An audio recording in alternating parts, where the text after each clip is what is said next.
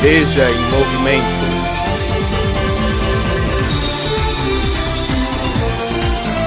Veja em movimento.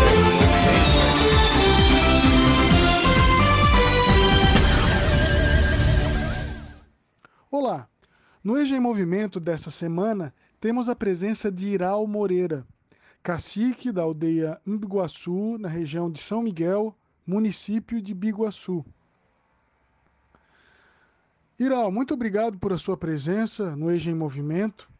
Poderíamos começar então com você falando um pouco sobre a comunidade, uh, de, da comunidade de Mbiguaçu. Uh, fale um pouco para a gente sobre os, os problemas da comunidade, os grandes desafios, como que a comunidade se organiza e um pouco também sobre você. Quem é Iral Moreira? De novo, muito obrigado. Olá, é um prazer estar também aqui participando desse, dessa conversa. Né? Então, a, a, minha comunidade fica localizada em São Miguel, é, em Biguaçu, né? É, essa comunidade ela foi fundada assim, né, juridicamente em, em 1987, é, quando meu meu avô veio do Morro dos Cavalos, né? Que eu nasci no Morro dos Cavalos, minha família toda é, é, era do Morro dos Cavalos e vieram para cá, né? Até porque questão histórica, né? É, a Biguaçu, a região, a bacia de Biguaçu, né? A hidrográfica de Biguaçu sempre fez parte do, do território do, do povo guarani, né? Então uhum.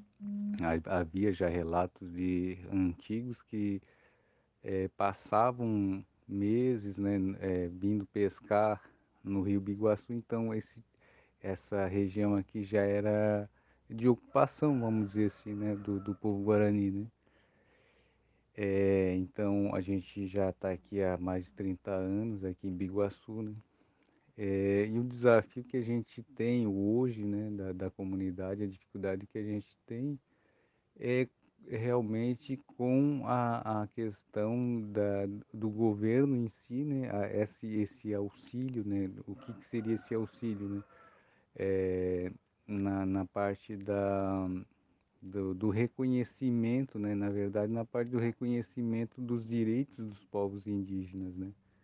Então esse é um grande desafio a comunidade tem enfrentado, não só a minha comunidade, né, mas como o povo povo indígena vem enfrentando, né? É, assim, né? Eu sempre falo que a dificuldade não é de agora, né? Então é, passa governo, entra governo, seja da esquerda, da direita, do centro, né? Não faz diferença para o povo indígena. A gente sempre enfrentou a dificuldade, as dificuldades que o Estado brasileiro né, tem dificuldade também de reconhecer os direitos né, dos povos indígenas. Então esse é um, é um desafio bastante grande que é realmente o reconhecimento dos direitos que está previsto na Constituição. Né? Infelizmente ainda a gente não tem né, na prática esse reconhecimento. Né? Bom, eu, eu sou cacique aqui, né? Meu nome é Iral. Sou cacique da terra indígena aqui há 20 anos. É, eu sou eu sou pós-graduado em direito. Sou também advogado, né? E e esse me, é, é, eu, né? Eu como como pessoa, né? Então né, além de ser cacique aqui da aldeia, tem esse, essa formação, né? Sou advogado, atuo na, é, no direito, do, direito indígena, né? Direito constitucional e civil e processo civil. Né? Então, mais uma vez eu agradeço a, a participação. Legal, Cacique. E uma outra questão, por que, é, por que você acha que há dificuldade uh, do Estado brasileiro reconhecer o direito uh, aos territórios indígenas, o direito à população, aos povos indígenas? Bom, em verdade, o Estado brasileiro nunca reconheceu os direitos dos povos indígenas desde desde a primórdia da história brasileira, né? Então, na verdade, é isso. É, nunca reconheceu a, o reconhecimento que é, temos hoje, que está previsto na Constituição ou nas legislações brasileiras, é, devido às pressões internacionais para poder reconhecer os direitos dos povos indígenas. O Brasil em si, ela nunca reconheceu os direitos dos povos indígenas. Né? Historicamente, a gente vem sofrendo desde, de, desde a colonização, né? A Constituição de 88, que trouxe à baila os direitos, né? reconhecendo é, explicitamente os direitos dos povos indígenas, mas não porque é, por vontade própria, né? houve uma pressão muito grande é, na, na época da, da Constituinte, né? pelo menos que eu, que eu saiba, né? que o movimento sociais né? e o movimento indígena teve bastante peso né, a nível internacional para poder ter uma garantia dentro da Constituição, né, esse, alguns direitos, né. Mas eu vejo nesse sentido aí que o Estado brasileiro nunca reconheceu e continua eh, né, o negacionismo né, nesse sentido aí. Não é só o atual governo, né, mas sempre houve isso. E outro lado, é a questão da, de interesse realmente, né? Interesse de explorar os territórios dos povos indígenas, né?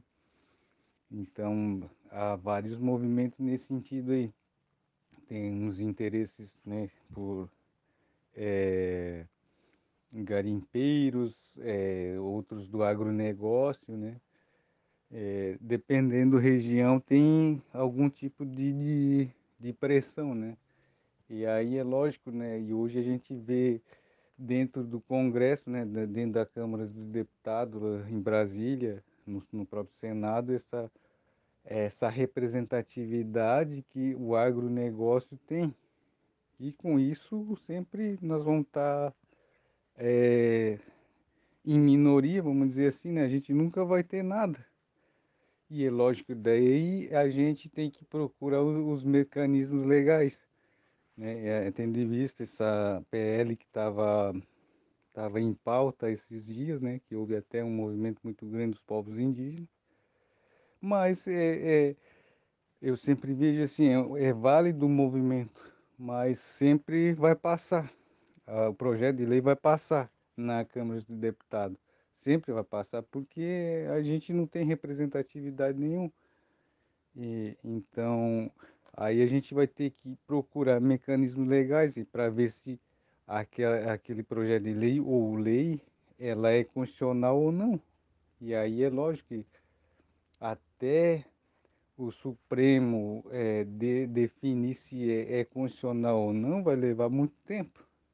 E isso acaba também prejudicando a população indígena, né, é, no sentido assim de, de resguardar os direitos já vezes, é, muitas vezes já adquiridos, né? Por exemplo, a, a, nossa terra aqui, ela já é demarcada, homologada.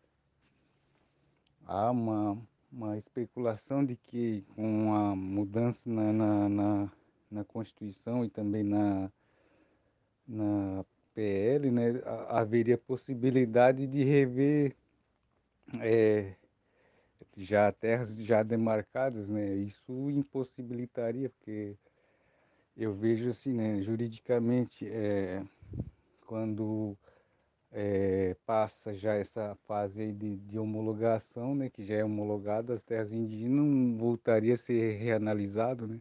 Até porque aí feriria o princípio do, do processo legal que já foi feito, né? E também até a questão do direito adquirido, é, do devido processo legal, né, que como eu falei, e também é, o, o ato jurídico perfeito, né, se até então não teve contestação e se teve já foi superado, não faz sentido já terras já demarcadas e homologadas ser reanalisado, né? Isso seria improvável. Claro que não é impossível, é improvável. Mas com a situação que a gente vive hoje, a gente não, não sabe o que vai acontecer, né? Mas eu vejo nesse sentido aí. Oi, Iral, queríamos agradecer a tua participação E eu peço para te deixar um recado final, falei um, falar um pouco da, da, mais um pouco da sua aldeia, do seu povo, é, de Guaranis, né? E de novo, deixo o final para você aí falar o que, que você se sente mais à vontade, tá ok? Muito obrigado, Iral, por participar. Então, com relação a, ao povo guarani, né, na verdade a gente é da, do tronco linguístico tupi-guarani, mas dentro da, de, desse tronco linguístico tem vários dialetos né, falados e também subgrupos. Né? A gente conhece, né, mais conhecido, vamos dizer assim, são os Mbuá, né? É, Guarani Mbuá, tem os Guarani Nhandeva, né? tem os Guarani Caiová aqui no Brasil, né? No Brasil tem essas três ramificações dentro do tronco linguístico tupi-guarani. Então, é, eu pertenço, por exemplo, a minha família se identifica como os Nhandeva, né? Alguns chamam, conhecem por Tiripá, né? É, e aí tem os, os, os, os, os Bra, né? Os Guarani Bra, que se identificam como Bra. Então, o Caiová fica mais na região da, de Mato Grosso, Mato Grosso do Sul, né, naquela região. E eu agradeço também mais uma vez a oportunidade de poder falar um pouco do que sinto, o que, que eu acho com relação a todo, toda a situação que estamos passando no, no país. Né? Conversamos então com Iral Moreira, cacique da tribo Iguaçu, da região de São Miguel, em Biguaçu, e pedimos a todos e a todas que reflitam, conversem, dialoguem, debatam e façam a sua HP. Muito obrigado e até o próximo EJA em Movimento.